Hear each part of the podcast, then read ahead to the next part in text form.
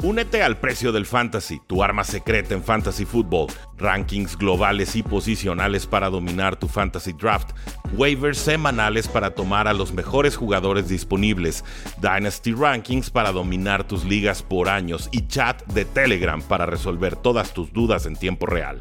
Visita stam.store diagonal precio NFL o da clic al link en este episodio para suscribirte. Locos por NFL, ¿cómo están? Bienvenidos a una transmisión más el día de hoy para platicar de qué han hecho los equipos. Hablaremos de lo que ustedes quieran. Estamos en vivo con Rudy Jacinto. ¿Cómo estás, Rudy? Muy bien, Gus, gracias por la invitación como cada semana. Eh, listo para platicar sobre lo que ha sucedido, acontecido, pasado en Agencia Libre con los equipos que sabemos que nos van a preguntar todos, ¿no? Los estelares, pero también vamos a abrir foro para que nos pregunten de equipos que quizás no sean los que siempre salen en la portada de los periódicos.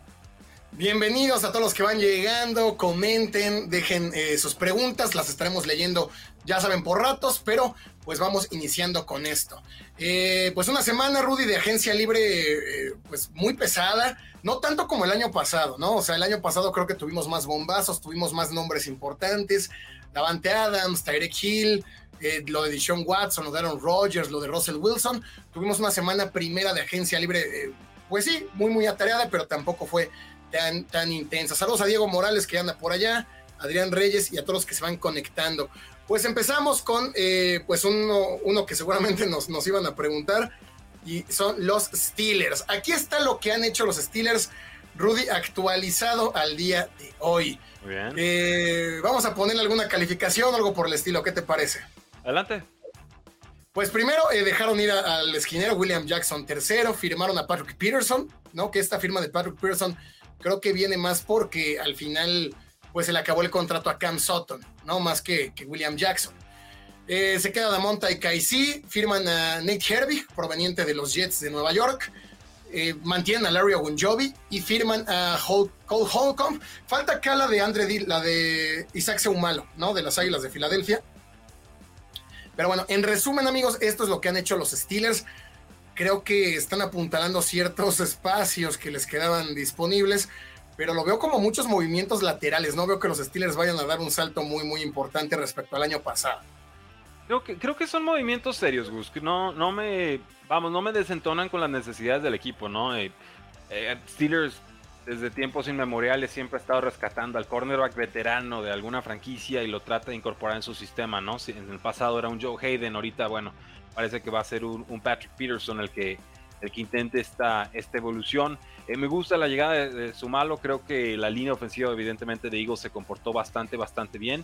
Eh, hay que preocuparse, sí, porque perdieron a, Cameron Sutton, pero pues bueno, lo van a reemplazar con, Patrick Peterson. Eso para mí funciona y es un contrato muy razonable, dos años, 14 millones. Eh, no desentona para nada con lo que estamos viendo de, precios en estos momentos. Realmente aquí la, joyita de Steelers para mí sería Larry Ogunjobi. Creo que realmente ahí es donde van a poder aprovechar eh, bastante, bastante bien los, los Steelers esta, esta contratación y está en rango. Realmente el, precio estándar para liniero defensivo, sobre todo tackle defensivo competente que llega a agencia libre, es, cada año se paga 10 millones de dólares. Entonces, tres años, 30 millones de dólares. Creo que Gunjoy te va a dar producción por arriba de promedio y va a ayudar a contener ese juego terrestre. Sí, importante lo que los Steelers hagan en defensa, principalmente en defensa secundaria. Sabemos que esa línea defensiva, justamente con el ya mencionado Gunjobi, con Highsmith, con, con Nick, eh, con ah, TJ Watt, eh, ha sido importante. ¿Cuál es el problema? Que en la secundaria había estado muy mal, ¿no? Esa defensa que permite muchas yardas, que permite mucha recepción también a las alas cerradas, pues es lo que termina mermando el rendimiento del equipo. Por eso es lo que digo que veo muchos movimientos laterales. No veo a Patrick Peterson siendo una mejora respecto a lo de Cam Sutton. Creo que les hace falta ayuda también del otro lado, otro esquinero del lado izquierdo. En línea ofensiva me gusta, me gusta lo de eh, Nate Herbig y lo de Isaac Sumalo, que repetimos no está aquí en el, en el gráfico, pero firmó el día de ayer proveniente de Filadelfia. Y esa, la protección que le puedas dar a Kenny Pickett. Pero ¿qué, qué, te, gustaría para Steelers? Un, un, receptor, ¿no? Creo que también hace falta por ahí. Eh, sí, siempre les gusta tener tres receptores competentes, ¿no? Y había esta, esta rotación de que AJ Brown, luego llega Juju, y luego llega Chase Claypool, y luego le echan un... Ah, se fue el, nombre del, del, último. Pero, pero bueno... Deontay Johnson. Eh, bueno, sí, Deontay Johnson cuando estaba James Washington, que no terminó dando eh, el, el, estirón, en fin. Sí creo que van por un receptor, no creo que lo tomen tan temprano, no creo que sea una necesidad premiante, porque ahora cuentan con Pat Farmouth, que vamos, no es el jugador más dinámico de la NFL, pero tiene manos muy seguras, corre buenas rutas, bloquea bastante bien.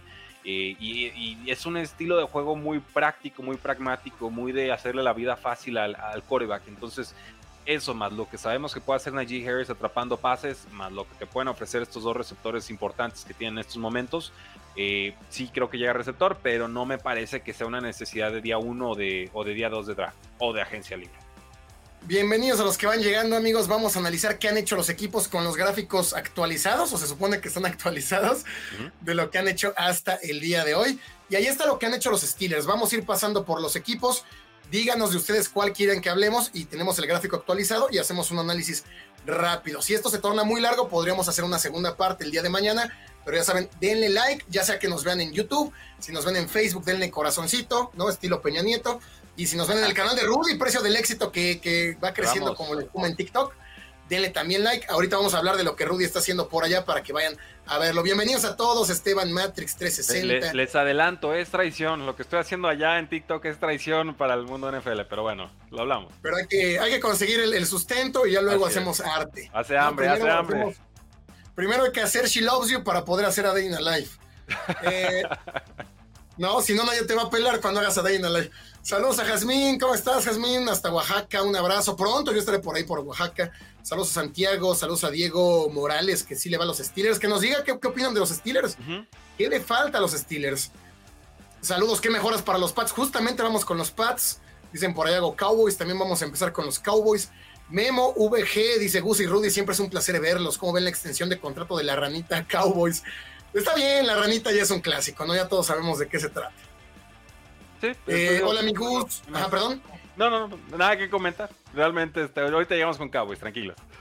Esto se va a poner feo para los Steelers, dicen por allá. No, yo creo que van a mejorar. Yo creo que van a mejorar. Bueno, vamos con el siguiente, que son los. Em, los Patriotas, ¿no? Que nos lo habían pedido. Mucha gente de acá sabemos que le va a Patriotas. Rudy empujó para que habláramos de ellos toda la hora, no se pudo. cinco horas le estoy escribiendo a Gus, me bloqueó, pero finalmente aceptó. Eh, porque estoy emocionadísimo con la agencia libre de los Patriotas, ¿eh? No, no manches. Vamos con los Pats, amigos. Ah, ahí está, bueno, ahí está Resign, que son los que refirman, no vuelven a firmar, que ya eran parte del equipo. Released, que son los que dejan ir. Y Sign, que son los que llegan de cero, los que no estaban en el equipo. Y son en los que nos vamos a concentrar. Entonces vamos solamente a los Sign, ya que Patriotas tiene muchos movimientos. El primero, el tackle Riley Reef, creo que llega un año tarde. Eh, Riley Reef eh, pues exploró el mercado, la agencia libre hace dos temporadas, incluso también la pasada, no ha podido hacerse de un contrato sólido, multianual, y termina llegando a Patriotas. Lo veo bien porque llega con Belichick. Si llegara prácticamente a cualquier equipo, diría Riley Reef ya es un cartucho quemado, pero creo que pudiera por ahí mejorar. No sé cómo lo ves hoy los Patriotas especialistas en conseguir tackles descartes y compran a cuatro, ¿no? Y a ver cuál pega en el, training camp y si ninguno pega, bueno, lo hacen trade tardío con algún otro equipo.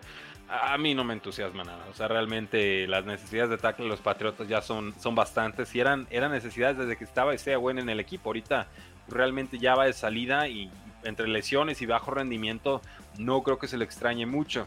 Trent Brown tuvo un año a la baja. O sea, realmente no es el mismo Trent Brown que vimos en otras temporadas. Veremos si se puede reponer, pero creo que ahorita es nada más conseguir un poquito de profundidad. Realmente Patriotas está pensando sí o sí en un tackle ofensivo con ese pick de, primera mitad, de, primera ronda que están, que están guardando, ¿no? Este pick que adelanto también el tema eh, ah, está, está, pidiendo Denver Broncos a cambio del receptor Jerry Judy, porque entiendo que los Patriotas siguen buscando un receptor eh, veterano, no quieren hacer la apuesta en el draft porque no saben tomar receptores o no saben desarrollarlos. Vayan ustedes a saber por qué. Broncos quiere la primera y Patriotas no la va a soltar. Las dos cosas, yo creo que no saben tomar, no saben desarrollar, cosa muy distinta a los Steelers, ¿no? Que justamente hablábamos de ellos. Steelers, cualquier receptor que elige parece superestrella, tanto porque creo que tienen un buen scouteo como que hay un buen un buen coacheo que es igual o más importante incluso. El safety Jabril Peppers, creo que este ya era parte del equipo, ¿no? Creo que más bien es como lo, vuelven a firmar. Julius Smith Schuster, Rudy, creo que los Pats con esta necesidad imperante que tenían de conseguir un receptor, armas para Mac Jones. Juju creo que puede sumar, pero no es lo que se esperaba. No es este receptor grande. Bueno, sí es grande, más bien no es este receptor. Pues que Trascendente, trascendente. Trascendente, cierto impacto en la ofensiva ah, me parece que de, ahí quedan, quedan todavía medio, medio, medio cojeando. Sí, y bueno, podemos sumar ahí también a Mike Gesicki, ¿no? Que sería el reemplazo de John Smith, que fue de muy poca producción y mucho, mucho costo, y que ya ha trabajado con Bill O'Brien como a la cerrada eh, en Penn State. Estuvieron juntos en colegial.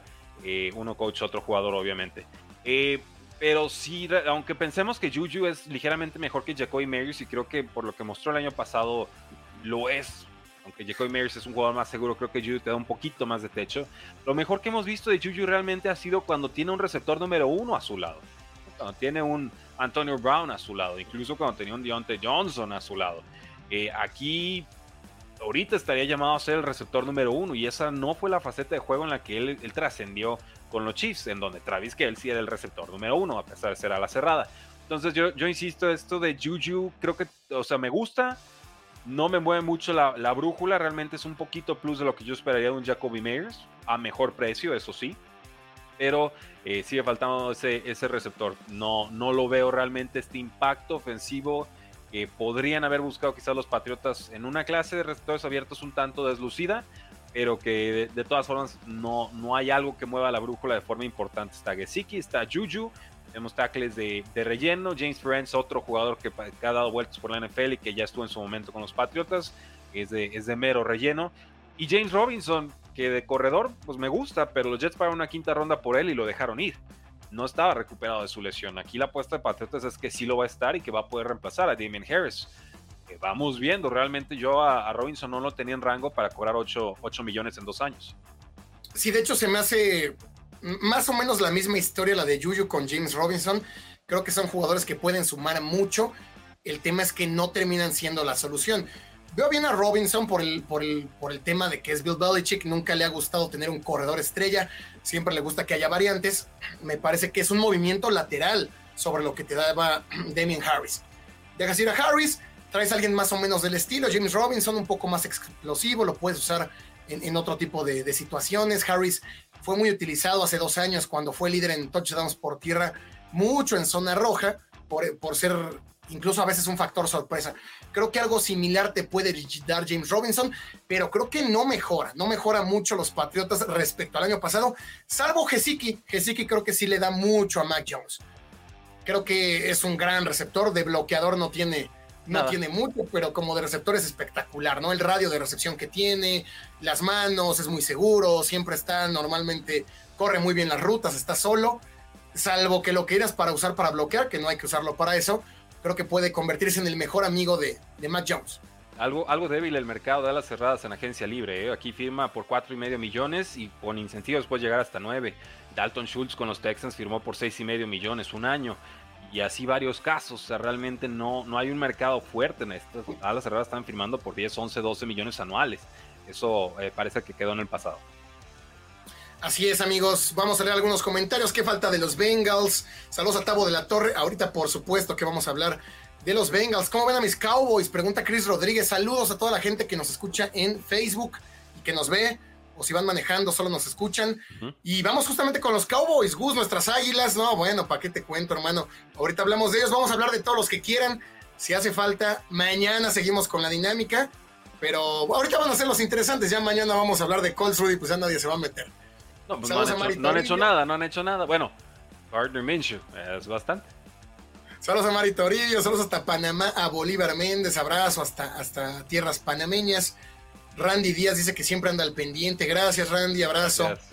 Abrazo. Y bueno, vamos con los Cowboys. Dallas Cowboys. ¿Qué hicieron? Empezando por eh, pues, usar la etiqueta de jugador franquicia en Tony Pollard. Una etiqueta pues, que le pusieron a muchos corredores. Josh Jacobs, Tony Pollard, Saquon Barkley. El mercado de corredores también perdió en esta agencia libre. Refirmaron a Donovan Wilson. Eh, bueno, vía trade, Stephon Gilmore. Hay que hablar de él. Stephon Gilmore no fue parte de agencia libre, no llega como, no llega sin contrato, llega con el contrato que le ofrecieron los Colts.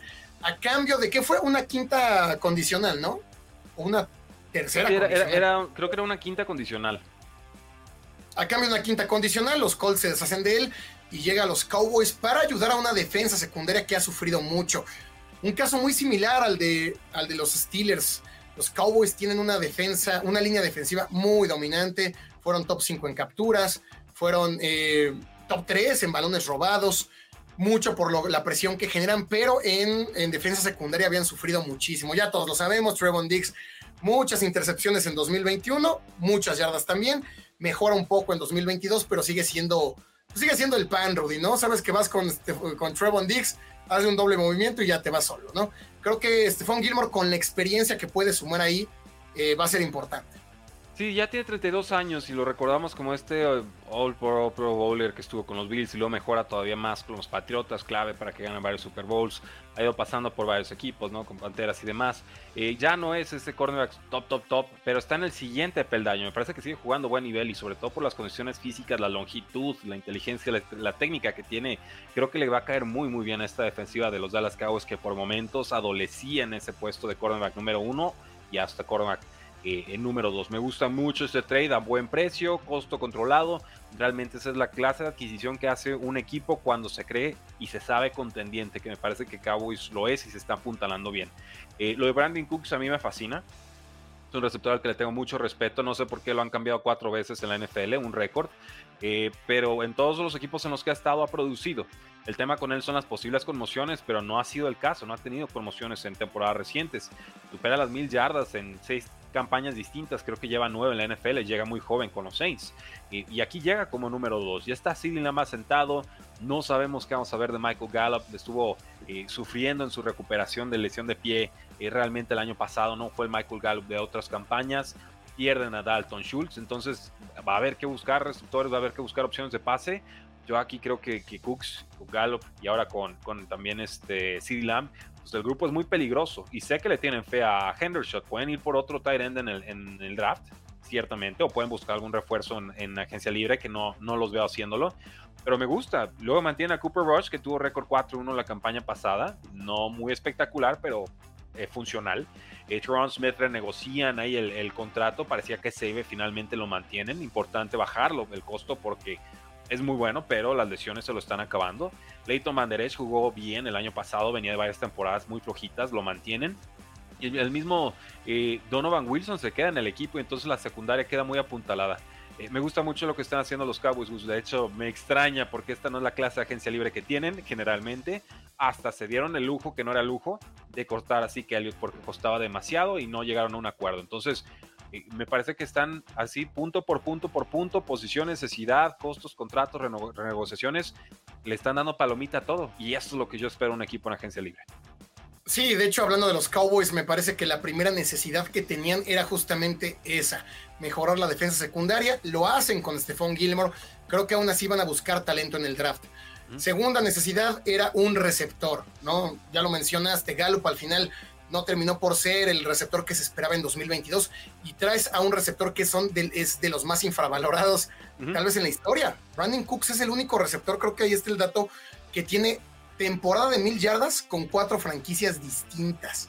Entonces, es, es, muchísima la producción que ha tenido. En 2022 tuvo un bajoncito, pero en 2021, sin tener quarterback, sin, con todo el problema que fue lo de Deshaun Watson, él de nuevo superó las, mil yardas, fue un receptor importante incluso para fantasy football. Y creo que con Dallas lo va a hacer mejor, teniendo al lado a un CD Lamb que atrae las miradas. Por supuesto que Brandon Cook se puede encontrar completamente solo. Por lo demás, también creo que son buenas decisiones. Mantener a Leighton Van Der Race no sale muy caro. Mantener a, Wilson. Y bueno, ahora llega Ronald Jones, ¿no? ¿Esta fue el día de hoy o fue, fue el día de ayer? ¿Llegó el, pues, ¿llegó el corredor, Ronald Jones? Un corredor para darle un poco de, de, o era, Rico Daurol, porque sí vi el Rico Daurol que era un ex vaquero y lo volvieron a firmar, pero Ronald, Jones? aquí está incluso, sí. Ah, wow, ok. Ese sí no me, acabo de enterar. Eh, un, de un corredor de condiciones físicas adecuadas eh, no trascendió con los Chiefs y que ciertamente sufrió bastantito con los Tampa Bay Buccaneers. Un, un digno volado de bajo costo que no te va a ayudar mucho en el juego aéreo y creo que ahí es donde realmente lo desfasaron y rápidamente de la ofensiva de los Chiefs. Y, em, y por último, hay algo iba a decir los Cowboys. Bueno, hay, esta duda, Rudy, de qué va a pasar con la salida de Ezekiel Elliott. Es cierto, Tony Pollard está lesionado. O sea, no, no se nos olvide que Tony Pollard está lesionado. Entonces, técnicamente, los Cowboys al momento no tienen un, corredor que esté completamente sano y listo para, para iniciar. Hay que ver cómo regresa Pollard pero hay mucha gente que cree que el rendimiento pudiera bajar de la ofensiva. Yo creo que no, porque Elliot ya era, ya era un peso muerto. Era el peor corredor de la NFL, Gus. Era fue el peor con 3.7 yardas por acarreo la temporada pasada. E hicimos el ejercicio en el live pasado. Tony Pollard tuvo más de 5, eran 5 puntos yardas por acarreo. Misma línea ofensiva, mismas situaciones de juego. Entonces, pues, claramente el jugador ya no, ya no es el mismo. Y, em, pero sí creo que punto por punto los Cowboys han hecho cosas que no, que no les habíamos visto ver en muchos años, principalmente deshacerse de un, pues de una vaca sagrada, ¿no? Que era parte del equipo. Y dos, no vender humo. Creo que es lo mejor que ha hecho Cowboys. No vender humo. No hemos escuchado que Dak está mejor que nunca, que Jerry Jones está más feliz que siempre. Como que se han mantenido calladitos y eso siendo Dallas puede ser peligroso. Bienvenidos a todos los que van llegando amigos, estamos analizando qué ha hecho cada equipo hasta el día de hoy actualizado al momento. Ya hablamos de los Steelers, ya hablamos de los Patriotas, estamos terminando de hablar de los Cowboys. Comenten de quién quieren que hablemos y lo analizamos rápido. ¿Qué le faltaría? ¿Qué le faltaría a Cowboys, Rudy? Ah, ala cerrada, yo, yo sí quisiera ver apuntalada la posición de, ala cerrada, quisiera ver un refuerzo en línea ofensiva porque se, se hace vieja la, la rotación. Eh, nuestro compatriota Isaac Alarcón pues ya no va de tackle, ahora lo van a lanzar de defensivo y pues bueno, deseamos lo mejor, pero está complicada la transición. Y, eso, eh, un corredor en el draft creo que es perfectamente válido. Villan Robinson creo que no estaría disponible para cuando tome Dallas, pero tampoco se me hace el mayor pecado si quieren ir por el corredor número uno del draft en, primera ronda, ¿no? y sería un pick muy, muy Cowboys, nada más pues no sería el, con el pick número 5 global o 4 global como fue con, con Cowboys hace varios años. Sí, yo también creo que Dallas ya está apuntalado, me parece, en la zona de receptores. Tal vez eh, línea ofensiva, ¿no? Han seguido, perdieron a Conor McGovern. Así que línea ofensiva, eh, ya sabemos que Dak Prescott y a todos los mariscales, ¿no? Hay que darles un poquito de tiempo, principalmente a Dak un poco más. Pero sí, línea ofensiva y una ala cerrada que pueda bloquear, principalmente justamente hablando de lo mismo, creo que podría ser. Em, dicen por allá, el cuello de botella se llama Dak Prescott. No, se llama Jerry Jones. Se llama Jerry Jones, sí, sí, sí. Eh, hablan de águilas, es que de los que más han hecho cambios. Ahorita vamos con, los, con las águilas. Ahí está que han hecho, ¿qué falta mis Cowboys? Ya, ya respondimos. José Torres, bienvenidos a todos los que van llegando, comenten. Hola Gus, Rudy, a todos, ¿de qué me perdí? Ya hablamos de Steelers, de Patriotas, estamos con los Cowboys. Piden ahí Bills, piden jefes, Seahawks pide Jazmín, 49ers. Muy bien, participen amigos, participen, ya saben que nos encanta. Y vamos con los San Francisco 49ers, que aquí se nos acabó el PDF y lo tuvimos que poner en dos. Está bien. Los 49ers, Rudy, que creo que lo más interesante y, lo que más realmente llama la atención fuera de las, de las firmas que, logran mantener son, cifras muy bajas. Con eso te puedes dar una idea del impacto que tiene un jugador respecto a cuánto le pagan. Y pues ahí hay un 80 millones de dólares que nos llama muchísimo la atención y que vamos a hablar de eso. Javon Hargrove, el tackle defensivo proveniente de Filadelfia que viene de una campaña de más de 10 capturas, pues firma con la mejor línea defensiva de toda la NFL y la mejor defensa del 2022. Me parece un acierto brutal para los 49ers, aunque están dejando descuidada la zona de la defensa secundaria, Rudy. Sí, y ha sido el tema con San Francisco en años recientes, ¿no? El pass rush realmente es el que cubre un tanto la secundaria, que es adecuada, pero no especial. Y eso queda muy evidenciado ante los mejores corebacks y los mejores receptores de la, de la liga, ¿no? Ha, sido por ahí un, un tema recurrente que no han sabido resolver. Creo que por ahí van a ir sus, pocos cartuchos en el, draft. Me encanta lo de Javon Hargrave, es, es, arriesgado, es distinto, pero finalmente es, es, reforzar aún más una fortaleza que ya tienes, ¿no? Si ya eres absolutamente demoledor como pass rusher, sobre todo por las bandas. Creo que pues, ahora poder presionar por el centro es, aún mejor. Y si estuvieron adoleciendo en la posición de tackle eh, defensivo, realmente no, no lo pensarías por lo peligroso que era esta defensiva, pero la presión no llegaba por el centro, llegaba por los lados, llegaba por los linebackers. Aquí Jim Harvard viene a, viene a remediar eso y les costó bastantito, pero creo que el contrato lo vale a pesar de tener más ya de 30 años. Sabíamos que San Francisco iba a ir por un quarterback veterano, Sam Darnold, baratito, tranquilo. Había mucho aficionado de San Francisco desangelado de no, yo prefería este, prefiero este otro que firmó por tal y con tal y con cual. El contrato de Sam Darnold es muy bajito, es muy controlado, le da mucha flexibilidad al equipo realmente para que Brock Purdy pueda seguirse recuperando, para que Trey Lance pueda seguir teniendo oportunidades. Ya se va Jimmy Garoppolo, entonces San Francisco va a tener uno de los eh, grupos de corebacks más baratos de toda la NFL y eso significa que el resto del dinero lo puede invertir en, las demás posiciones. Y esa es la situación ideal para cualquier equipo en la NFL. Entonces, a, mí me agrada la llegada de Sam Darnold y creo que si alguien lo puede hacer funcionar en la NFL sería Kyle Shanahan. Sí, también creo que lo de Sam Darnold no hay que ponerle mucha atención porque yo creo que no va a empezar como el titular. Hablaría muy mal de Trey Lance que, que Sam Darnold empiece de titular, viendo primero si se recupera. Pero no están pensando en Darnold a un punto de, largo plazo. Darnold es únicamente para no tener que recurrir a un tipo como Josh Johnson, que lo vimos en la final de conferencia. O sea, estaba muy limitado, poco podía hacer. Entonces, Darnold, como sea, pues está más fresquecito en cuanto al deporte. Sí, lo de Harvard me encanta, me encanta estos equipos que ya son dominantes y quieren serlo más. Traen un jugador que tiene ganas de, ganar, de triunfar, que no está en las últimas, que incluso está a lo mejor en el prime de su carrera y me gusta. Fuera de eso, pues creo que les falta los esquineros. Perdieron a Jimmy Ward, perdieron a, Emmanuel Moselli y fue el punto débil de San Francisco la temporada pasada. Por momentos, cuando sufrieron con Seattle en ronda de, en ronda de comodines, fue cuando Gino Smith empezó a lanzar. Todo lo atrapaba DK Metcalf, todo lo atrapaba eh, eh, Tyler Lockett. Creo que esa debe ser la prioridad. Ya no hay muchos esquineros disponibles. Creo que van a buscar en el draft y eso sería lo que yo creo que es la mayor necesidad, Rudy. No sé tú cómo lo ves. Sí, tiene que serlo. Digo, también consiguen por ahí a Clinton Farrell un contratito muy barato, un año 2.5 millones, muy buena profundidad. Eh, eh, yo insisto, lo de la línea defensiva me, encanta. Y también retener al safety de Sean Gibson, ¿no? Pierdes a, a cornerbacks, pero finalmente retienes allá a un safety para darle un poquito de estabilidad al grupo. Pero bueno, ahí están los 49ers, poco de qué hablar. Creo que hay dos, tres firmas importantes y han dejado ir jugadores importantes también. Aquí no aparecen en el gráfico, pero dejaron ir línea ofensiva a Mike McGlinchey y por ahí alguien más, ¿no? Creo que fue el único. Sí, y me parece que a Mike McGlinchey le pagaron de más, ¿eh? Firma con los Denver Broncos un contrato que era con 56, 60, no me acuerdo exactamente la cifra. Lo vi y dije, uff, eh, no, ese es un contrato que no, no le hubiera dado. Un ex top 10 que no me parece termina produciendo de, de esa manera. Sí, Broncos creo que paga más de más tanto con McGlinchey como con Ben Powers. Claro, de más de todo. A Russell Wilson, a, Sean Payton, a, Walmart y a todo. Eh, bienvenidos amigos los que van llegando. Estamos analizando qué han hecho pues los equipos que ustedes quieran saber. Ya hablamos de los Steelers, Patriotas, Cowboys 49ers. Saludos, Angélica Alfaro, dice son los mejores, gracias. Hablen de Bucaneros. De Bucaneros tienes muchas ganas de hablar, Rudy. Eh, pues, ¿qué necesitan? Limpiar sus libros y aguantar un año. Es eso. Sí, y, bueno, esta confianza en Todd Bowles no sé de dónde salió, pero pues más vale malo conocido, ¿no?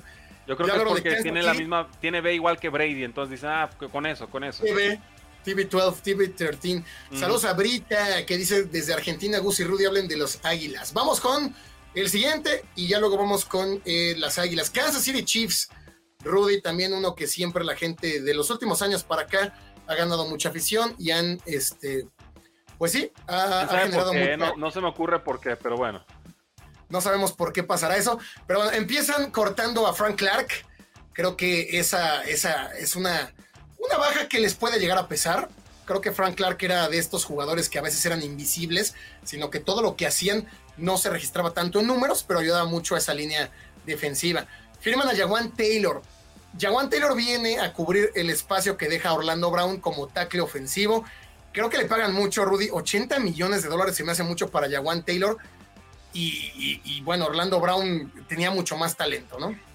Sí, eh, pero tuvo mejor temporada Jawan Taylor. Y sé que los Chiefs lo evaluaron de esa manera. Evidentemente lo, lo, están aquí demostrando. Y le trataron de dar un contrato más fuerte todavía a Orlando Brown hace un año y no lo tomó.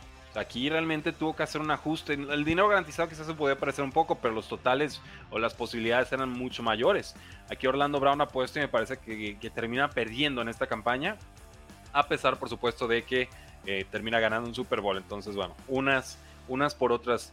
En un principio dije, sí, Jaguan Taylor, 25 años, ex segunda ronda, 4 años, 80 millones de dólares, 60 garantizados, suena muy voluminoso, pero eh, los Chiefs han sabido gastar en esta posición, han sabido darle rotación a este tema de los tackles desde que perdieron acá el Super Bowl contra los Tampa Bay Buccaneers, ¿no? Y creo que, creo que es acertado el movimiento, aunque sí parece pagar, pagarse de más, parece un overpay, no exagerado, simplemente más de lo que el mercado quizás hubiera exigido en comparación y en contraste a lo que Orlando Brown terminó eh, firmando, que fue 16 millones menos, los mismos cuatro años, unos 64 millones de valor posible total de contrato.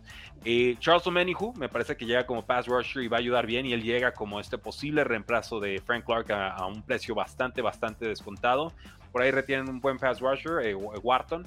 Y la baja de Juju realmente no me hace mucho ruido porque Patrick Mahomes te va a resolver con, con quien tenga. Eso aprendimos la temporada pasada. Entonces, Travis Kelsey, Sky Moore, jugador de segundo año, fue de menos a más. Hay dudas, pero bueno, produjo un poquito en postemporada. Y está Kadir Stone y yo todavía le tengo mucha fe y sé que los Chiefs están muy emocionados con él. Sí, para los que preguntaban, que de hecho algunos se respondieron solos, pocos movimientos de los Chiefs. Creo que al momento se quedan más o menos en el mismo talento que tenían la temporada anterior. Vienen de ser campeones de Super Bowl. El que no se estén despedazando como las Águilas, que ni siquiera ganaron el campeonato, como los Rams de hace dos campañas, es gran noticia. Ahora, se mantienen las piezas importantes. Se mantiene ahí Patrick Mahomes, se mantiene Andy Reid, se mantiene Travis Kelsey. Incluso podremos empezar a hablar de un rol un poco más importante en 2023 para Isaiah Pacheco. Creo que eso es lo que tiene que mantener tranquilos a los, a los fanáticos de los Chiefs, ¿no? Que lo, lo mencionábamos Rudy hace una semana o dos, que había unos que ya se creían que estaban desmalentelando, que era como el consejo de disfruta todavía el, disfruta el campeonato y ya luego vemos, ¿no? Mientras sí, oye, no, o sea, por favor, todavía están con la resaca del Super Bowl y van este, eh, preocupándose. Ganaron un Super Bowl en un acelerando procesos. Este no era un año de Super Bowl para los Chiefs, este era un año de rearmar el roster, juntar algunos picks, dejar ir a veteranos, etcétera. Y oh sorpresa, ganaron Super Bowl, o sea, tranquilo, está todo bajo control y el contrato que tiene Patrick Mahomes lo están jugando de maravilla. Realmente es el contrato más flexible de toda la NFL. Eh, aunque muchos tenían miedo de que fuera un, error firmarlo por 40 millones anuales, por favor. Se dijo en su momento y se, confirma, es el, descuento de descuentos.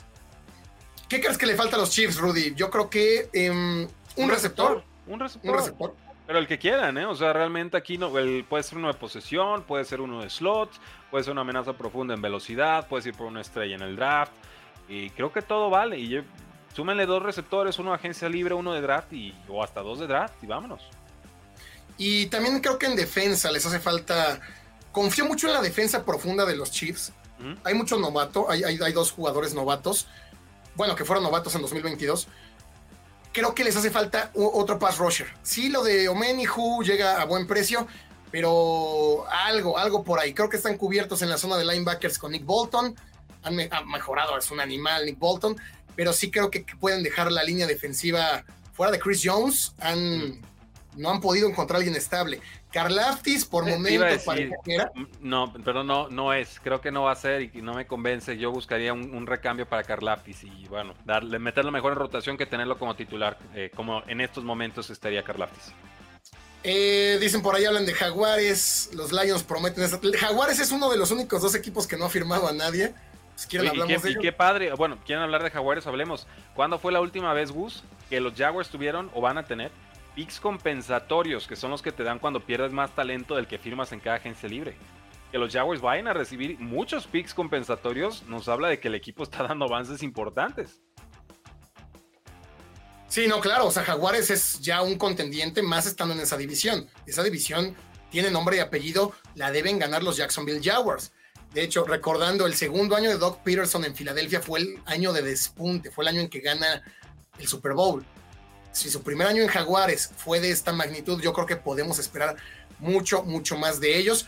Y vamos a compartirlo, ya no está tan bonito como lo habíamos, este, bueno, lo había yo editado.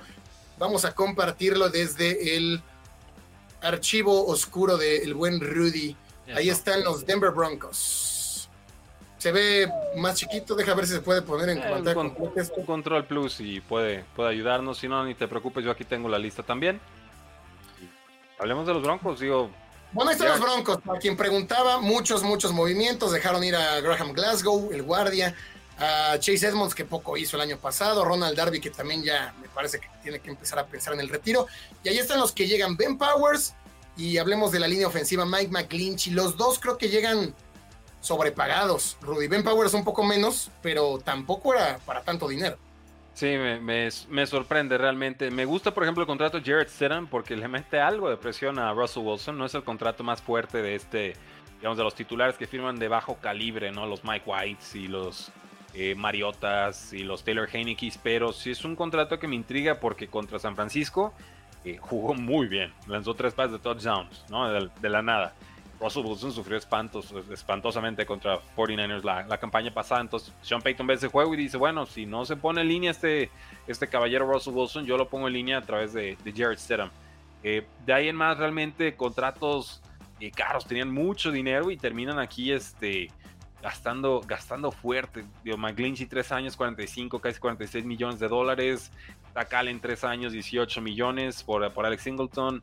Y llega Smash en 2 años, 7.5 millones. Adecuado, tranquilo. Me da la señal de que no va a estar listo, no va a estar listo Javonte Williams para inicio de temporada. Creo que tenemos que irnos haciendo la idea de, esto. Y en líneas generales, bueno, había dinero, lo gastaron, pero no. Si vamos a hacer una calificación, creo que tenemos que calificar lo que llega, pero también por cuánto llega, ¿no? Y, ahí es donde Broncos creo que nos queda bailando. Sí, creo que Broncos ha hecho buenos, buenas transacciones, pero no son las mejores. Creo que Broncos sí lo podríamos mencionar como uno de los equipos que ha estado más activo, que está llenando ciertos huecos, pero no veo un upgrade mucho mayor al del año pasado. Lo que más veo es sin dudas la línea ofensiva, es una línea renovada prácticamente. Son dos jugadores que también tienen mucho al juego terrestre. Eso que nos está hablando, o sea, tal vez no van a poner tanto a lanzar a, Russell Wilson. Llega Samaya Perrine, me gusta ese, ese movimiento, creo que sí llama la atención, pero Samaya Perrine ha lucido mucho cuando tiene a alguien al lado de él, al lado o enfrente incluso. Por momentos en 2022 lo hizo mucho mejor que Joe Mixon. Por ahí Joe Mixon se perdió un par de encuentros y Samaya Perrine tuvo producción de locura. Si, si juegan fantasy seguramente lo sabrán. Alguien les habrá ganado utilizando a Samaya Perrine. Lo de Zach Allen se me hace un movimiento también lateral. Dejaron ir a Raymond James. Alex Singleton es uno de los grandes aciertos, es el pilar de la defensa, fue líder tacleador en 2022 y fuera de eso creo que les hace falta también pues mejorar en corredor. Eh, Javonte Williams no creo que tampoco que, regrese. Y en defensa, ¿qué crees que les haría falta, Rudy? No sé si un pass rusher.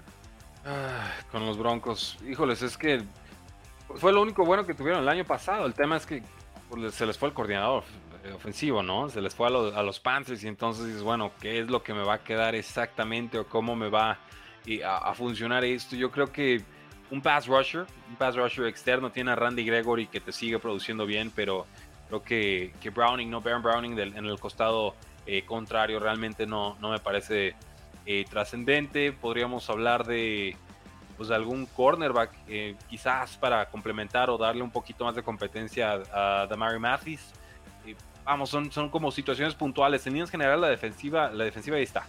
Creo que la zona interior de la línea ofensiva es la que más me preocuparía con los Broncos. Sí, y hay que hablar un poco de la, de la ofensiva, porque creo que estamos dando por sentado que Broncos ya tiene el talento necesario en la posición de receptor. Incluso ellos mismos están poniendo en venta a todo mundo. Bueno, si ah, se va uno, yo creo que eso se vuelve una necesidad. yo también creo que no deberían firmar a nadie, pero creo que les falta talento creo que están cubiertos, pero no es el talento que eh, suficiente, por así decirlo. Sí, no, de, acuerdo, digo, y, finalmente todo depende de Russell Wilson, o sea, los receptores han cumplido puntualmente, Cortland Sutton más ruido que nueces, pero bueno, ahí, ahí está. Eh, Jerry Judy da una especie de estirón el año pasado, pero no el receptor número uno eh, contrastado, o sea, no se convierte en un AJ Brown, no se convierte ni siquiera en un DJ Moore, a mi, a mi parecer. Eh, pero bueno, ahorita sería la mejor arma que tiene el equipo. Y la importancia de lo que encontraron en la posición de Tyrant, ¿no? Con Greg Dulcich, creo que, que, no se puede subestimar. Alberto Okemukam finalmente lo, desplazaron y es una lástima, creo que tiene talento, espero verlo en otro equipo. Eh, Japón acaba de ganar a Estados Unidos en la Serie Mundial de, de, Béisbol, si tenían con la duda, felicidades Japón. México perdió contra el campeón, eso siempre da un poquito de satisfacción eh, que perder contra el segundo lugar. Pero bueno, eh, es, eso, campeón, campeón Japón del Clásico Mundial de Béisbol. Y merecido, muy merecido. Eh, es, es, eso con los Broncos. Realmente todo vive o muere con Russell Wilson y lo que pueda tener de rebote. Yo creo que va a mejorar bastante el año pasado, pero yo, yo no espero ver un Russell Wilson como lo llegamos a ver en algún momento con los Seahawks, ¿no? En, peleando en MVPs. Vamos ahora amigos con los Bengals, bienvenidos. Ya todo el mundo está poniendo uno de los Bengals. Ah, mucha afición, mucha afición de Bengals. Ya, también, ¿por qué será, Rudy? Eh, vamos por malos, de seguro, ¿eh? Ya encontré una forma de, de que lo puedo compartir, déjame ver. Adelante. Mm. Muy bien, yo aquí, yo aquí los entretengo, Gusto, haz lo tuyo. Ya, ya estamos, ya estamos. Ahí está un poco mejor, según yo. Déjale, pongo zoom. Vamos con los Cincinnati Bengals que no han hecho nada, amigos. Ahí está. Ahí está. Bueno, querían verlos. Te puedo hablar de las bajas más claras que, que las altas. Dale, dale, dale, Rudy. Empezamos con los Bengals, que únicamente la firma importante que creo que también urgía era Orlando Brown Jr. Ahora, ¿va a funcionar? ¿Realmente son los nombres los que han fallado o hay un sistema que no eh, funciona de manera correcta? ¿Por qué? Porque el año pasado los Bengals, su principal objetivo fue la línea ofensiva, trajeron a tres, ¿no? Nuevos, estrellas. Eh, por ahí que fue Alex Capa, fue el, eh, de, los Cowboys llegó eh, Zach Martin, o no, ¿quién fue de los Cowboys? Hubo tres que firmaron y parece que nadie funcionó. Ahorita te, Llega te también por ahí. Bueno, traen a Orlando Brown Jr. como tackle. Lyle Collins. Lyle Collins, proveniente de los Chiefs, llega para ser el guardaespaldas de, de Joe Burrow. El problema es si va a funcionar o no. Es una apuesta, por así decirlo, que parece que ir a la segura, pero así parecía también hace un año. Sí, aquí lo más importante creo yo para Bengals en esta agencia libre es liberar el espacio suficiente para darle esa extensión a Joe Burrow, para darle esa extensión a Jamar Chase y hacer todo lo posible para retener también a T. Higgins, que el equipo ha dicho que ellos no están ni pensando remotamente en dejarlo ir para reforzar otro equipo, ni en hacer un trade ahora que está en su último año de contrato.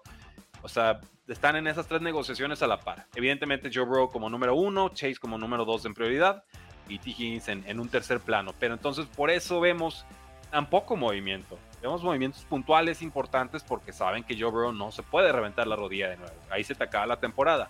Llega Orlando Brown, 4 años, 64 millones de dólares.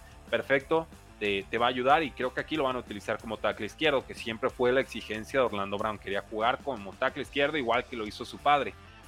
Eh, lo respeto, realmente ya tackle izquierdo, tackle derecho en la NFL moderna es igual de difícil y para mí igual de prestigioso jugarlo. Ya no es de que nada más los pass rushers más fuertes te llegan por el lado derecho de la línea defensiva. Eh, eso ya, ya fue, pero bueno, se quedó con esa idea y la exige. Fue bronca con Ravens, en su momento parecía bronca con Chiefs. Aquí no va a ser bronca con, eh, con los Cincinnati Bengals. Creo que siguen debiendo ahí en la posición de guardia. Cordell Bolson realmente no, no es alguien a quien esté buscando. Collins no tuvo tan buen año la campaña pasada. Yo trataría de ponerle algo de competencia, algún tackle, quizás de segunda, tercera ronda del draft. Eh, Osai como tackle defensivo me queda un tantito a, a deber. Pero sobre todo, y esto es lo, clave, ¿no? Los dos safeties que terminan perdiendo los, los Cincinnati Bengals habían estado jugando mucho con las etiquetas de jugador franquicia para retener a Jesse Bates se les acabó el, juego, se va con todo el gusto del mundo Jesse Bates, pero también pierden a Von Bell, que era el strong safety, este que juega en zonas intermedias, va más a la tacleada, más a contener el juego terrestre, y entonces les queda pues Nick Scott, que llega, eh, como lo tienes bien apuntado ahí, eh, de los Rams, y, Daxon Hill, que fue un novato el, año pasado, un novato de bastante alto pedigrí. De hecho, creo que... ¿Mm? Creo que justamente es esa, justamente lo de Daxton Hill, el rendimiento que tuvo es por lo cual Bengals se anima a apostar por él. Se anima a y no son el mismo calibre de jugador, ¿eh? O sea, ni cerca todavía. Te dio probaditas y quieres hacer la apuesta, adelante, pero, o sea, vamos, este, lo de Jesse Bates es, otra cosa. Y bueno, hablando de más pérdidas, pues en ofensiva, Hayden Horst. Creo que Hayden Horst era un jugador que podías retener por poco dinero, que cuando se le necesitó lo hizo bien y, también lo, lo, dejan perder. Samaya Perrine lo veo un poco más reemplazable. Puedes tomar en el, draft a un jugador del calibre de Samaya Perrine, incluso en la agencia libre. Pero lo de Hayden Horst a mí sí me hace un poco de ruido. A, mí no me hace ni tantito. Firmó por tres años y 21 millones de dólares. Eh, firmó más porque Mike Gesicki, firmó más que, el mismo Dalton Schultz. No, yo paso, ¿eh? O sea, este, es, de agarrar el balón y al piso. O sea, no, y ya tiene 30 años y con 29 casi 30, va a tener 30 empezando la temporada. No, no, adiós, gracias, no pasa nada, se te agradece, qué bueno que reviviste tu carrera con tantito con Falcons y muy bien con Bengals. Eh, estamos hablando de 52 recepciones, 414 yardas, 2 touchdowns. Seguramente bloquea bien, pero no, no, yo no lo extraño, ya se precio menos, Yo creo que hay que buscar otra cosa.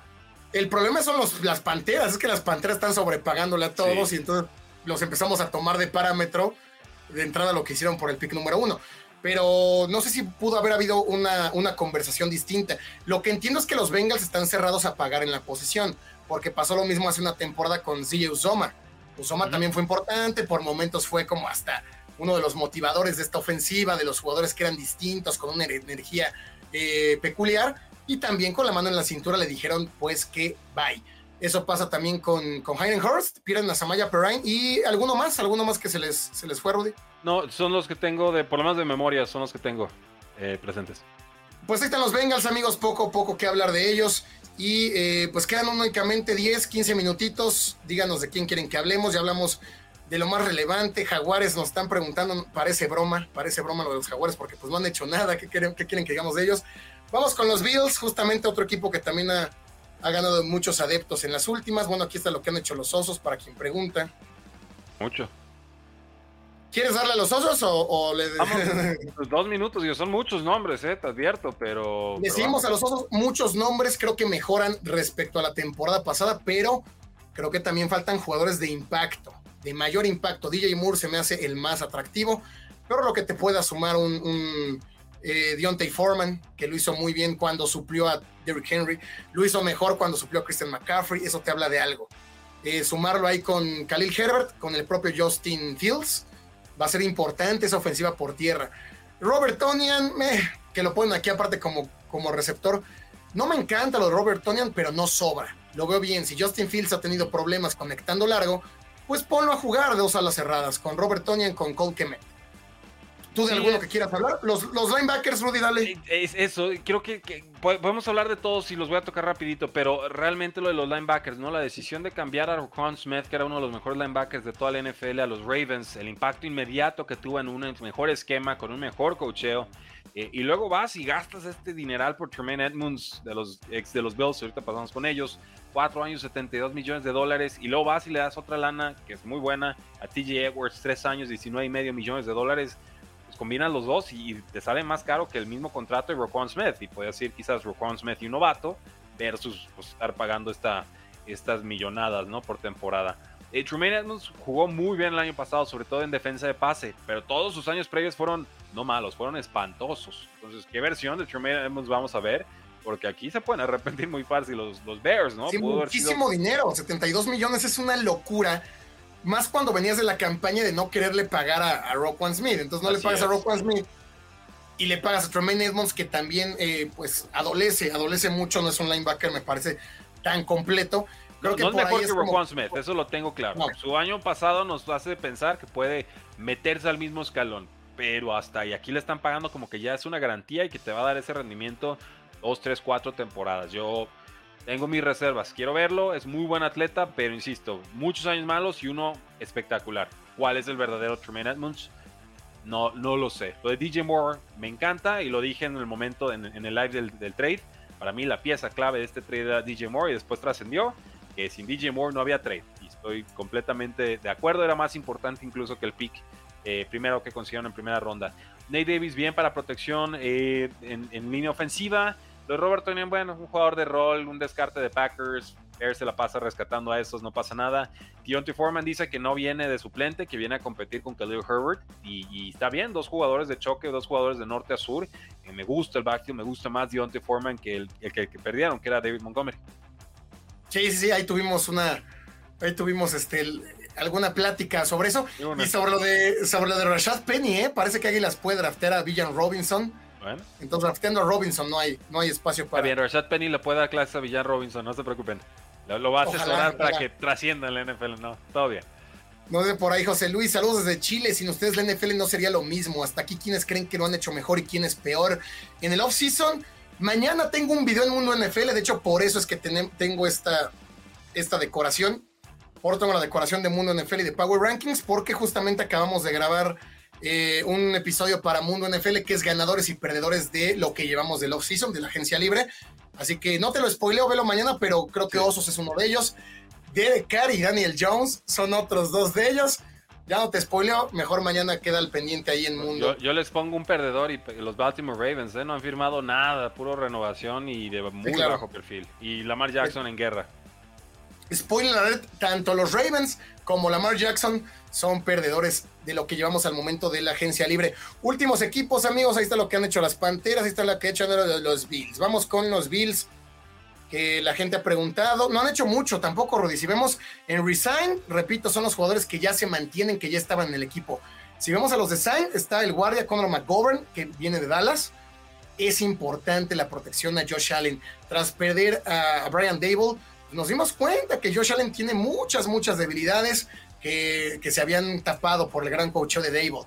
Ahora, ¿cuál es la solución que ven? Pues ponerle protección. Me parece que es, es inteligente, pero tampoco creo que venga a solucionar todos los problemas que hay en esa ofensiva. Perdieron a Isaiah McKenzie, por ahí lo quieren como, como reemplazar.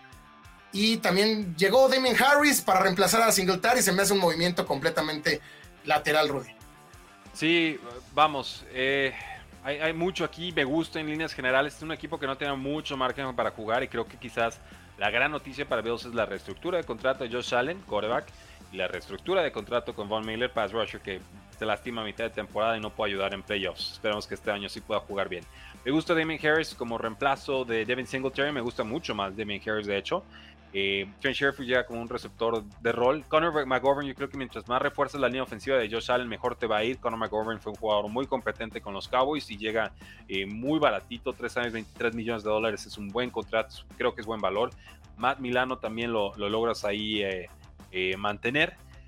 Hasta el punter, Sam Martin, 3 años, 7.5 millones de dólares. No es un contrato top de punter, te ha producido bien. Creo que ahí también le está sacando un buen valor. Lo de Jordan Poyer no encuentra el contrato que buscaba en agencia libre y entonces se queda dos años, 12.5 millones de dólares. Un jugador que ya supera los 30 años. Eh, esto es un acierto mayúsculo para la defensiva de la secundaria. Los Buffalo Bills, que cuando están todos sanos, son peligrosísimos. El año pasado extrañaron muchísimo a, a Davis White. Hay espacio, todavía pueden buscar un receptor. Sé que ahí vemos a Deontay Hardy, dos años, no hay medio millones. No me encanta el contrato, es mucha velocidad. Mucho dinero. Eh, sí es un rol muy limitado el que nos ha mostrado en la NFL, pero la velocidad se paga y aquí vemos el, claro ejemplo. Creo que por ahí Odell Beckham Jr. podría estar llegando. ¿eh? O sea, hay ahora sí el margen salarial suficiente para hacer una adquisición de ese tipo. Sí, creo que lo mejor que han hecho los Bills al momento ha sido retener jugadores como Matt Milano. De hecho, me parece que justamente por quedarse con Milano es que le dicen adiós a Tremaine Edmonds. Decisión completamente inteligente. Milano ha demostrado una eh, solidez y, consistencia por muchas temporadas. Lo de Jordan Poyer también era muy, muy importante. Y justamente esta manera en la que crearon espacio salarial, eh, eh, justamente reestructurando el contrato tanto de Josh Allen como de, de Von Miller, les da ese espacio. Corredor, que es la eterna cuestión con los Bills, no creo que vayan a ir por uno en la agencia libre, tampoco es que haya muchos disponibles. Se van a ir por la básica. No es un buen draft si no agarras un corredor van a tomar corredor los Bills, como llevan haciendo tres, cuatro temporadas, ver si le sale por ahí un Derrick Henry, ver si ahí le atinan a la lotería. Pero sí, creo que receptor. Gabriel Davis demostró ser un, un, alcacel, ser un jugador de chispazos que, que te hace touchdowns de 98 yardas, pero que se pierde el resto del partido. No es un receptor que llame tanto la atención y, terminó dejando solo por momentos a Stephon Dix. En su defensa diré que estaba lastimado, ¿eh? se reveló después. Yo también dije, bueno, es un 3 muy bueno, 2 de muy bajo calibre, pero tuvo una lesión ahí con la que estuvo lidiando, entonces eso ciertamente le afecta. Eh, ¿Algún equipo más que quieran ver, amigos? O Rudy, ¿tienes por ahí a la mano los mejores agentes libres disponibles? Eh, Bobby Wagner o Del Beckham Jr. Deja buscar la lista, pero sí, sí vi una hace poquito. Dame un segundito aquí y con eso podemos cerrar muy, muy bien. Eh, 10 jugadores disponibles, ¿te parece? Sí, sí, sí, si tienes la liga y me la mandas y lo, proyecto. Eh, pues bueno, sí, te la, pasamos, va a ser una de CBS. Deja. Dicen por allá pura cortina de acero, las terribles toallas amarillas. Ahí estás, te lo mandé. Tengo que pedir a mis Raiders? Saludos, Iván Rocha, va. nada más porque sí, nada más porque si anduviste comentando. Vamos Son muchos nombres. Son muchos, hermano. Espérate el directo de mañana. No le íbamos a guardar para mañana, sí, está bien. Eh, rápido, bueno, refirman a Amir Abdullah, un corredor que parecía que iba a tener mucha mayor producción en la temporada pasada porque lo usaron muchísimo en pretemporada cuando hablaban de dejar ir a, Josh Jacobs. Josh Jacobs le dio un periodicazo en la boca a, a Josh McDaniels y le dijo, ¿cómo crees que me vas a dejar ir? Eh, mantiene a Josh Jacobs, cosa que era inteligente, lo mantienes por un precio razonable, 10.09, la etiqueta de jugador franquicia. Llega Jimmy G, que termina siendo de lo perdido lo recuperado tras el sueño de Tom Brady, tras el sueño de Aaron Rodgers, llega un Jimmy G que te da cierta solidez, te da cierta madurez en la posición y llega muy barato. Creo que eso es lo, lo destacable de ese contrato. Sí, pero pierdes a eh, Darren Waller, lo mandas por trade y a Jimmy G le gusta lanzar zonas cortas e intermedias. Darren Waller perfectamente encajaba en eso. Bueno, van a tratar de remediar con Jacoby Meyers, que es buen jugador en esas áreas. Una tercera ronda que es muy tardía, prácticamente es una cuarta ronda. Y, ni siquiera tienen a Foster Moreau, que ahorita es la gente libre que te ha jugado bien cuando se ha lastimado Darren Waller. Eh, entonces no, no sé qué van a hacer en esa posición ahorita de Tyren. Quizás vayan por un novato, pero Tyren sabemos es una posición que generalmente tarda en desarrollarse dos a tres años en la NFL antes de empezar a ver una producción un tanto eh, más seria. Entonces, para mí, ahí eso automáticamente convierte a Raiders en uno de los perdedores en agencia libre. Por más que me parezca un adecuado contrato de Jimmy Garoppolo y que podamos pensar que es mejor que Derek Carr en zonas cortas e intermedias. En largo, insisto, Derek Carr es, es mejor, pero eh, pues, es más barato el contrato de Jimmy Garoppolo que el de Carr. Entonces, en ese sentido, creo que terminan acertando. Firmaron a O.J. Howard, OG Howard ya lleva como tres años que no tiene velocidad. Y a mí me gustaba mucho y lo tenía en varias ligas de, dinastía y demás. Pero la realidad es que OG Howard ya es una sombra de lo que prometió en algún momento. No va a reemplazar, creo yo, a, a, Darren Waller. Sí, OG Howard que fue una primera selección de draft en 2017 y que sí, parecía que iba a ser este el, próximo a la cerrada estrella y pues no lo fue. Llega mucho como patadas de ahogado. De hecho, los Raiders el jueves estarán entrevistando a, a Austin Hooper ¿Qué te quiere decir eso? Que no están muy contentos con, con Howard. lo, de Jacoby Meyers, eh, lo de Jacoby Meyers se me hace transitorio, no se me hace un bombazo, no se me hace que vaya a ser el receptor que número uno o número dos después de Davante Adams. Lo veo difícil. Yo hubiera apostado más por mantener justamente a, Waller. No sé cuál es el estatus de, Renfro, que pasó mucho tiempo lesionado en 2022. Pero Meyers, ah, vamos a ver si, si, si, pega o no pega. Por ahí, pues linebacker Robert Spillane, tampoco le veo mucho. Eh, Philip Dorset, firmaron a Philip Dorset otra vez. Philip Dorset no estaba en Colts, ¿no? Creo. Estaba en todos lados. Dejen descansar, ya a Philip Dorset. Poco de los Raiders, yo también lo pondría como perdedores. De hecho, mañana lo van a escuchar en, el episodio de Mundo NFL. No es de los máximos perdedores, pero sí no ha hecho nada. Y pasaron de poder tener a Brady y Aaron Rodgers a conformarse con Jimmy Garoppolo y una selección de draft que cada vez parece más pobre, con las Panteras seguramente tomando quarterback, con los Tejanos, con los Colts adelante de ti, pues ¿qué va a llegar? Va a llegar el corredor de, los, de los lagartos Richardson, ¿no? Sí, o sea, realmente ves la defensa y tienes a, Max Crosby como jugador superestrella, a Chris Jones ya muy disminuido, pero todavía te produce.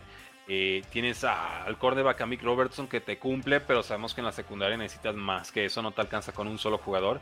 Eh, Nate Hobbs puntualmente como cornerback también te ayuda, pero promedio. O sea, toda la defensa podría este, requerir inyección. Esta no es una reconstrucción de un año ni por agencia libre ni por el draft. Necesitarías un draft tipo Seahawks para medianamente pensar que la defensiva vaya a ser un positivo para ti la próxima eh, temporada. Vemos la zona de guardia, centro, eh, guardia, guardia derecho, guardia izquierdo, y también está debilitada. Lo del Tyren ya lo dijimos. Es, es un equipo o sea, construyeron un barco y nada más media parte del barco está armado, ¿no? O sea, no, no va a ningún lado. Sí, yo también creo que Raiders y los fans lo deben saber, ¿no? Más allá de este enojo que hubo exacerbado por la llegada de Jimmy G, pues hay que entender que tampoco había más y que tampoco los jugadores estaban dispuestos a moverse ahí y hacer el sacrificio. Lamentablemente en, la crisis que tenemos de quarterbacks, pues no había mucho que hacer. Para cerrar, eh, ya podríamos cerrar lo que le dimos a los Raiders, pero únicamente mencionarlos y un comentario eh, muy rápido de lo que según CBS nos informa que son los 10 mejores agentes libres disponibles. Rudy Lamar Jackson, número uno, a pesar de que no es agente libre como tal, pues al tener la etiqueta no exclusiva, él puede seguir en comunicación con todos los equipos y pedir lo que pide, que nadie se lo va a dar. No, la propuesta que lanza Peter King el día de, ayer en su columna semanal Sería un contrato más corto, 100% garantizado. Entonces, Lamar Jackson accede en la estructura del contrato, los Ravens acceden en el 100% garantizado. Ese sería un contrato más en línea con lo que hemos visto de un Kirk Cousins en sus últimas eh, negociaciones. Y con la condición ahí sí la etiqueta de jugador franquicia no jugaría, ¿no? Sería la, la condición para que Lamar Jackson firmara algo así. Lo veo viable, lo veo razonable. Le da dos años a Lamar Jackson y a Ravens para pensar a futuro. Y ver si puede haber una eh, una forma de reconciliarse, pero realmente Lamar Jackson lo ve en una postura de que ya no quiere saber de Baltimore. Eh, número 2 nos pone CBS, Rudy, que no estoy muy de acuerdo. un Clowney, no me encanta. Tal vez podría estar dentro de un top 15, top 20, pero número 2 de los mejores agentes libres al momento no, no, me gusta mucho. Por 2022 no, por 2021 sí, porque aunque no le llega al coreback sí genera presión y la presión es más eh, indicativa de buen talento, de buena producción, de, buena contribución, a veces que las mismas capturas que pueden ser stats muy inflados, ¿no? De que pronto de un, año tienes 10 touchdowns, el siguiente cero. ¿Qué pasó? Que los touchdowns son volátiles y, puede haber una regresión. Eh, pero eh, es generalmente seguro como defensive el tema es que ya es una especie de trotamundos, ¿no? Entonces, pues quizás no sea el mejor compañero en vestidor. En el número 3 nos ponen a Rock Yacine. Tampoco me encanta. Esquinado de los Raiders. Creo que aguanta, aguanta. Es un pressman cover. O sea, es alguien que te defiende uno a uno, pero es inconsistente. Y, es eso, ¿no? O sea, es de lo mejorcito que has encontrado ahorita en agencia libre, pero eh, pues aquí lo estamos viendo, ¿no? Nos ponen 52% de pases permitidos sin touchdown. Entonces, y te puede ayudar, pero no, no como número uno. Me gusta más, de hecho, Yannick Ngakwe. Yannick Ngakwe le veo, le veo un poco más. Es un jugador muy de sistema. ¿no? Y de hecho ha sido el problema con él toda la campaña, que se ha, estado moviendo y cuando se mueve a uno que, que no se acopla, no sirve. Funcionó muy bien en Jaguares en 2017. Se fue a los Ravens, que si no sirves en Ravens es que no sirves, y no funcionó. De ahí pues no, no, defiende el juego terrestre, ¿no? Y, pero es muy buen pass rusher, entonces por cuál quieres morir. Yo generalmente voy a preferir que pueda llegar al, al quarterback, pero sí debe de ser frustrante ver que cada que le corren a su lado te generan yardas o no, no cierra el carril, ¿no? Y, creo que por ahí es donde, donde lo resiente el equipo. número 5, Dalton Risner, guardia proveniente de los, de los Broncos. 28 ah, años, te cumple, eh, mejor en, contra el aire, bueno, en protección de pase que juego terrestre. DJ Shark, de este se ha mencionado mucho, ¿no? De, quedó a deber también en 2022. Se, habló mucho de él y su llegada a Detroit. Y se habla de que podría llegar o regresar a los, a los Jaguares pues 26 años, condiciones físicas, atléticas excepcionales, no ha sido el mismo en dos, desde hace dos, tres temporadas. Eh, se veía como que podía ser ese receptor número uno de los Lions, complemento, amenaza profunda. Y realmente Jared no es mucho de atacar en profundidad y, se perdió, realmente se perdió en esa ofensiva de los, de los Lions, pero sin intriga, sin intriga. Eh, por ahí está Chris Wormley, tacle nariz de, los Steelers. Llegamos a Odell Beckham Jr., que pues nadie lo va a firmar hasta junio, julio, no sé. Pues, ya antes del draft lo veo difícil, ¿eh? Está haciendo su tour, está haciendo su esfuerzo. La cosa es, bueno, ¿por cuánto quiere firmar? Ya tiene 30 años, las rodillas ya las trae un bastante tocadas. Pero si recupera algo de su nivel pasado, va a ayudar a cualquier ofensiva. Sí, me gusta, me gusta Odell Beckham Jr. justamente para los, para los Bills. Y por último, Taylor Rapp y McCall Harman, una lista controversial, Rudy, ¿eh? Le quisiste meter aquí jiribilla. No, bueno, a ver, aquí la cosa es que estos son los nombres que quedan. Y ese es el tema, o sea, realmente si quieres reforzarte ahorita antes del draft, es por vía del trade. No hay más. Yo creo que hace falta aquí Bobby Wagner. Yo si hubiera puesto sí, como linebacker, totalmente. Totalmente. Es, es, de los que más nos hace falta. Pero amigos, pues así llegamos al fin de esta emisión. Espero que les haya gustado hablar de qué es lo que ha hecho el equipo, dejar un poco claro los que han llegado, los que se han mantenido, que eso pues no genera tanta, tanta, eh, no es tan llamativo, pero también los que han salido. Entonces, si les gustó, denle like, por favor. Si nos ven en YouTube, denle like, ya sea en Locos por NFL o en El Precio del Éxito, el canal del buen Rudy. Si nos ven en Facebook, dejen ahí su corazoncito, compartan en más páginas de NFL. Y para irnos, Rudy, cuéntanos qué estás haciendo en TikTok, que está yendo de maravilla por allá. Pues nos fue muy bien, pero no con fútbol americano. Lanzamos un precio del éxito de Max Verstappen el sábado a las 8 y lanzamos un precio del éxito de Randy Arozarena, ¿no? la nueva leyenda cubana transformada en mexicano por decisión propia y presidencial, eh, que la rompió en esta serie mundial de béisbol. Entonces, eh, los dos videos se fueron, Max Verstappen se fue a millón doscientos mil vistas y Randy se fue al millón y medio y los dos a la par, bueno, se habrán imaginado cómo estuvo el TikTok estos últimos días. Eh, se nos abrió un mundo, vamos a seguir haciendo algunos precios de béisbol. Cada que haya carrera, la idea es ese fin de semana lanzar uno de Fórmula 1. Ya les adelanto, el siguiente va a ser de, Max, de Lewis Hamilton, ya tenemos de Verstappen y de Checo Pérez. Eh, y vamos a seguir con nuestros por lo menos dos precios de fútbol americano por semana. Ahorita, literal, a las 8 de la tarde lanzamos uno de Darren Waller, lanzamos uno de Max Crosby, Calvin Ridley recientemente, entonces no, no perdemos el dedo del, renglón con, con el americano. Entonces ahí está, amigos. Vayan a seguir a Rudy con arroba precio NFL en TikTok, en todas las plataformas, pero en TikTok donde le están rompiendo con todo. Vayan a seguirlo, vayan a apoyar.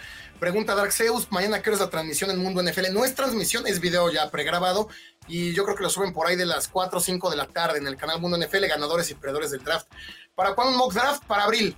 Para mí los mock drafts que se hacen antes de abril tienen muy poco sentido. Puedes ir dándote cuenta quiénes son los mejores prospectos, pero para eso mejor analicemos los mejores quarterbacks, los mejores corredores, los mejores receptores, en lugar de hacer especulaciones que al final nada de eso se acerca a la realidad. Amigos, pues en resumen hablamos de lo que han hecho los Patriotas, los Steelers, los Cowboys, 49ers, jefes, Bills, Osos, Raiders y creo que ya, no. Si no, pues vean el video completo si llegaron apenas. Denle like, suscríbanse al canal para que estén informados de todo lo que pasa. Muchas gracias, Rudy. Espero que les haya gustado. Así es, hablamos de los osos de Raiders. Bueno, eh, fuerte abrazo a todos, gracias por acompañarnos, porque la NFL no termina y nosotros tampoco.